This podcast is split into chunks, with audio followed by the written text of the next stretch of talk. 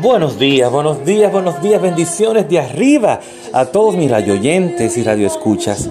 Les habla su hermano Julio Galán en cápsulas que edifican tu vida. Qué día tan maravilloso, qué semana tan maravillosa nos espera. Declaramos en el nombre de Jesús una semana de aprendizaje, de bendiciones, de entrega, de soluciones. Porque esa es la palabra que el Señor hace según lo que declaramos con nuestra boca, Él hace. Según sea su voluntad buena, agradable y perfecta. El tema de hoy, metanoia, cambio de dirección. Tú dirás cambio de dirección, sí. No vivan ya según los criterios del tiempo presente. Al contrario, cambien su manera de pensar para que así cambien su manera de vivir y lleguen a conocer la voluntad de Dios. Es decir, lo que es bueno, lo que es de grato, lo que es perfecto. Romanos 12.2 es nuestra base bíblica. Romanos 12.2.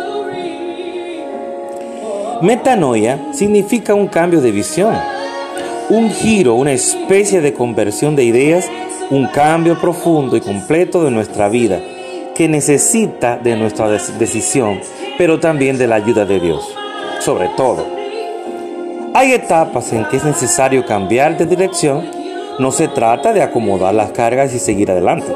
Se trata de abandonar definitivamente un camino y emprender otro, totalmente distinto, con la seguridad de que ese camino va de la mano del único que nos puede guiar hasta la tierra prometida.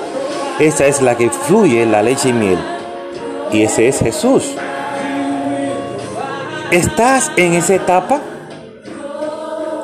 ¿Sientes que necesitas cambiar de rumbo? Hoy es el día para cambiar. No puedes sonarte